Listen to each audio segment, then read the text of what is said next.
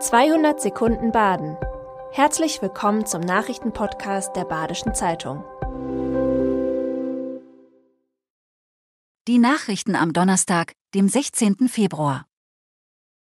Treibt sich bei uns ein Wolfspaar um? Ein Wolfsrudel im Schwarzwald wird auf jeden Fall immer wahrscheinlicher. Auf dem Bild einer Fotofalle bei St. Blasien wurden am Montag zwei Wölfe abgelichtet. Experten glauben, dass es sich um ein Pärchen handelt. Erst vor wenigen Wochen wurde nachgewiesen, dass ein weiblicher Wolf durch den Schwarzwald gezogen ist. Anfang Januar hatte sie im Münstertal insgesamt sieben Ziegen gerissen. Wenn sich Rüde und Fehe wirklich begegnet sind, könnte daraus das erste Rudel im Schwarzwald seit Ausrottung des Wolfs im 19. Jahrhundert entstehen. Von Februar bis April ist die Paarungszeit der Wölfe. Südbadens Krankenhäuser sind in Sorge. Geht es nach dem Reformkonzept von Gesundheitsminister Karl Lauterbach, könnten sie künftig in verschiedene Stufen eingeteilt werden. Einige Standorte fürchten nun um ihre Zukunft. Häuser mit Level 1 wären dann nur noch Gesundheitszentren mit einer Ausrichtung auf Pflege und nicht mehr auf ärztlicher Therapie. Aus dem Emmendinger Kreiskrankenhaus würde ein Level 1 Haus werden.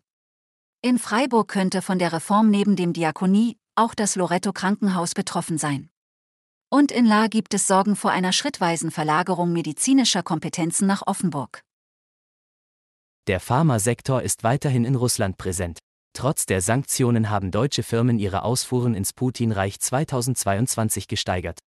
Die Basler Pharma-Riesen Novartis und Roche beliefern dieses ebenfalls und halten an den Exporten fest. Für deutsche Firmen errechnete der Bundesverband der Arzneimittelhersteller für 2022 am Ende ein Umsatzplus. Für die Schweizer Roche, Novartis und weitere wurden sogar Rekordumsätze in Russland ermittelt. Möglich wird das, weil Medikamente aus humanitären Gründen keinen Sanktionen unterliegen. Nari, Naro. Die Fasnet beginnt und am Wochenende finden mit Umzug und Straßenfasnet die größten Freiluftveranstaltungen in Freiburg statt. 80.000 bis 100.000 Narrinnen und Narren erwartet die Breisgauer Narrenzunft in der Altstadt, wenn das Wetter mitspielt. Die ehrenamtlichen Organisatoren sind bis zum Anschlag gefordert, Vorgaben und Auflagen der Stadt Freiburg sind schon lange ein Thema. Allein beim Umzug am Montag hat die Narrenzunft 250 interne und externe Ordner an der Strecke im Einsatz. Nach der Fasnet will man sich mit der Stadtspitze zusammensetzen. Poller sollen Autos sonntags aus der Breisacher City aussperren. Von 9 bis 20 Uhr an Sonn- und Feiertagen und nur von März bis Oktober sollen die Poller ausgefahren werden. Das ganze System würde rund 760.000 Euro kosten. Die Vorschläge sollen bei einer Bürgeranhörung am 8. März erläutert und diskutiert werden.